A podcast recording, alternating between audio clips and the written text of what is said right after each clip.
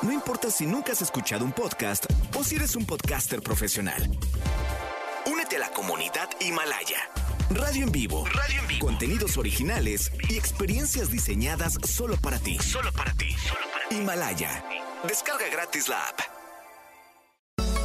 No importa cómo estés, siempre puedes estar mejor. Mejor, mejor. Con Reavivadas.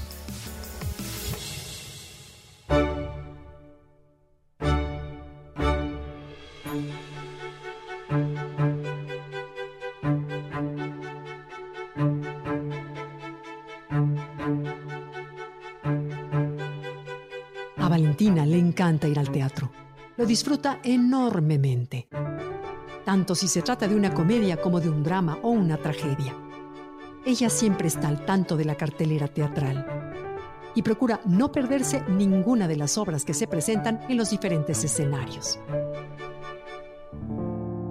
Esta afición la comparte con su familia, pero también ha contagiado a sus amigas con las que, mes a mes, se organizaban una salida para gozar de alguna buena puesta en escena antes de la pandemia. Valora con la misma emoción las grandes producciones que las puestas en escena experimentales o universitarias. Para ello, el teatro es un espectáculo honesto y enriquecedor al que vale la pena asistir aunque sea vía Zoom. Valentina está convencida de que este amor por el teatro, como muchos de los afectos más importantes en la vida de las personas, nació en su infancia. Ella tiene ahora casi 60 años y le tocó vivir una buena época del teatro infantil en los años 60. Recuerda con mucha emoción los domingos en los que sus papás la llevaban al Centro Cultural del Bosque, en el corazón de Chapultepec.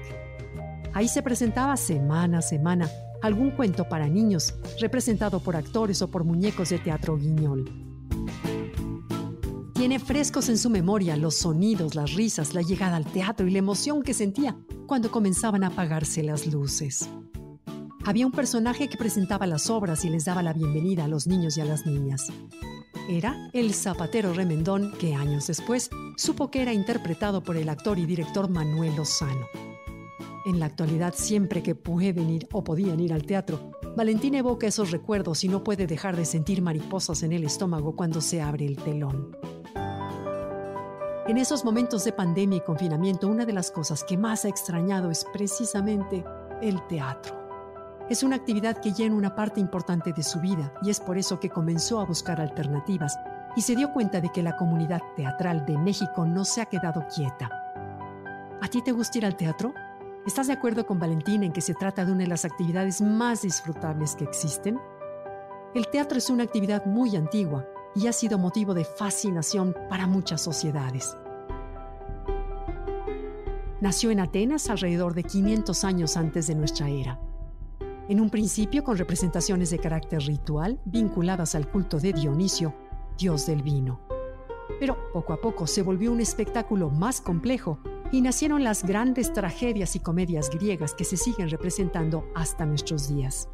Es así como aún nos emocionamos con la historia de Edipo, la de Antígona o la de Orestes o la de Medea. Y lo que ocurre en el escenario durante esas representaciones nos une a los sentimientos y sobresaltos de hombres y mujeres de siglos lejanísimos. Son muchos los grandes creadores de teatro a lo largo de la historia y en la actualidad México cuenta con estupendos dramaturgos, directores, escenógrafos y actores. Ellos forman uno de los gremios más golpeados por la pandemia, debido a la limitación, por supuesto, de espectáculos públicos. Pero han buscado alternativas y nos ofrecen algunas puestas en escena a distancia que en verdad vale la pena ver y vale la pena apoyar. Te invito a que revises las carteleras con alternativas para ver teatro desde tu casa. Seguramente te llevarás gratas sorpresas, pasarás un buen rato en familia y apoyarás trabajos de mucho valor.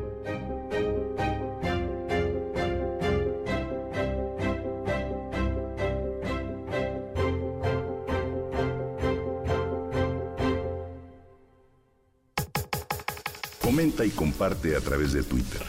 Gaby-Vargas. Gaby-Vargas. No importa cómo estés, siempre puedes estar mejor. Mejor, mejor. Con Gaby Vargas.